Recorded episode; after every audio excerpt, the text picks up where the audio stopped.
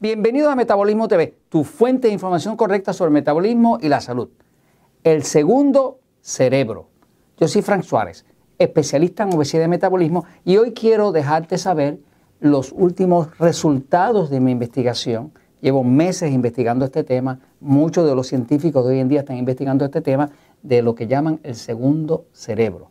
Te explico. Vamos a usar aquí la pantalla para facilitarte la comprensión porque es un tema completamente nuevo. Okay, bueno, eh, todos sabemos que tenemos un intestino delgado, que es donde ocurre la digestión. Los alimentos se digieren realmente en el intestino delgado. Eh, ahora, eh, también tenemos un intestino grueso, que es distinto al intestino delgado y de hecho las bacterias que viven dentro de ese intestino no son iguales a las del intestino delgado. Tienen una función distinta. De esto no se sabía mucho, pero ahora se está sabiendo más. ¿no? Cuando tú lo miras juntos, intestino delgado e intestino grueso, pues se ven así, ¿no?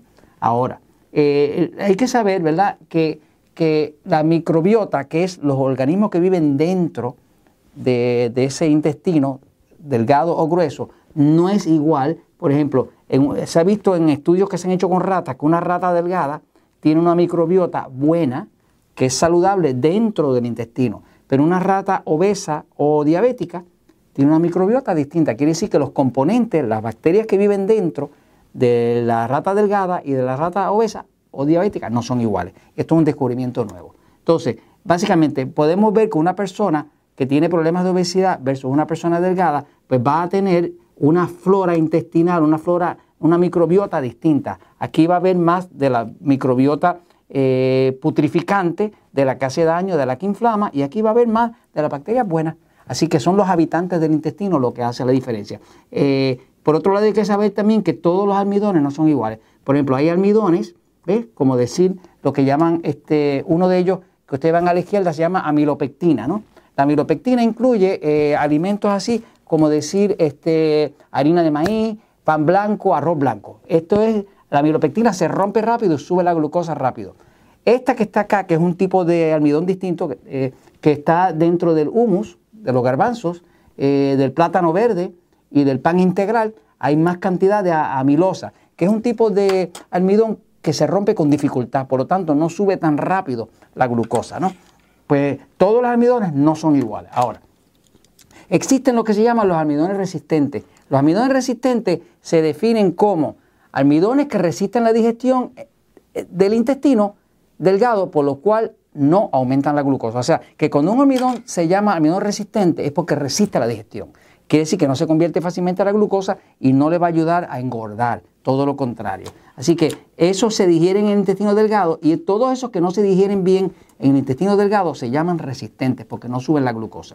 Ahora, eh, les presento mi último descubrimiento, mi último desarrollo. Es, es una harina eh, hecha de almidones resistentes. Se llama glucoteín y es una harina que se puede utilizar eh, eh, y es de bajo índice glicémico. No tiene gluten, este, ni arroz ni maíz, que son eh, muchas veces para muchas personas alimentos agresores, o sea que les agreden tanto el arroz como el maíz. ¿no?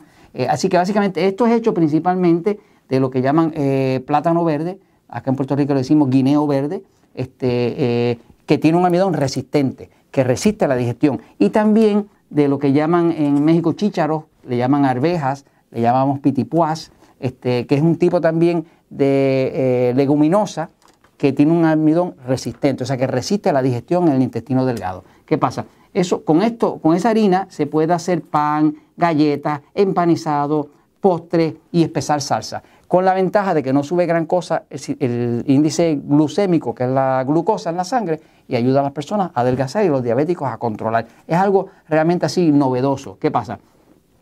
Ya se ha descubierto que hay un segundo cerebro y el segundo cerebro no es el que está aquí, el que está allá abajo, está en el intestino grueso. En el intestino grueso se descubrió que hay un segundo cerebro y de hecho el cerebro de arriba y el segundo cerebro, que es el intestino grueso, se comunican. Ya se descubrió inclusive los nervios donde se comunican y uno se habla al otro. ¿no? Eh, hemos visto entonces que muchos de los problemas neurológicos, problemas de, de, enfermedades autoinmunes más están relacionadas a problemas con el segundo cerebro. Por el uso de los antibióticos y demás ha muerto la flora natural que vivía allá y ahora está habitado por eh, bacterias que no son tan buenas. Entonces, básicamente hay una comunicación entre el cerebro normal y el cerebro que está en el, en el intestino grueso, ¿no? Y esa comunicación determina cómo va a actuar el sistema hormonal y cómo va a funcionar el sistema nervioso. ¿Qué pasa?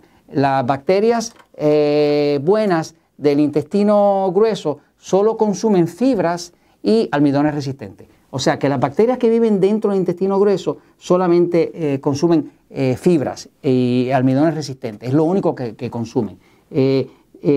si se le da ese tipo de alimento que es almidones resistentes, ellas producen, como parte de su digestión, esas bacterias, las buenas, producen lo que se llama ácido butírico, que es una sustancia casi milagrosa. Eso es antiinflamatorio, es anticáncer, ayuda a adelgazar, le ayuda a dormir, le da mucha energía. El ácido butírico, eh, inclusive, se ha tratado de producir para dárselo a las personas en cápsula, pero, pero no se absorbe bien. Sin embargo, si lo crean las bacterias del intestino grueso, en ese segundo cerebro, pues funciona a nivel de todo el cuerpo, bajando la inflamación, ayudando a adelgazar, controlando el cáncer, todo ese tipo de situación. Así que eh, estamos bien emocionados con este descubrimiento de que podemos ahora ayudar a las personas más con su metabolismo, trabajando con esa flora intestinal buena que está en el segundo cerebro.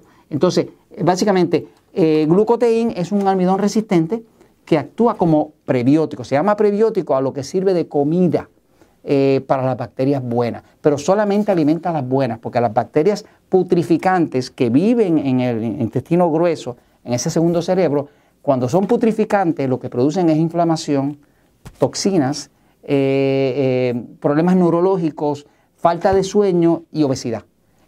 ahora estamos viendo que, que, muchas veces las personas que tienen problemas de obesidad no es, no es solamente que estén comiendo incorrecto, eso se puede corregir se le puede ayudar. Ahora descubrimos cuál es la última causa, causa que nos faltaba, que es que el segundo cerebro está afectado. Así que estamos en la misión de reactivar ese segundo cerebro y que una persona pueda regresar a tener su metabolismo completo en total equilibrio y armonía. Y esto se los comento porque la verdad siempre triunfa.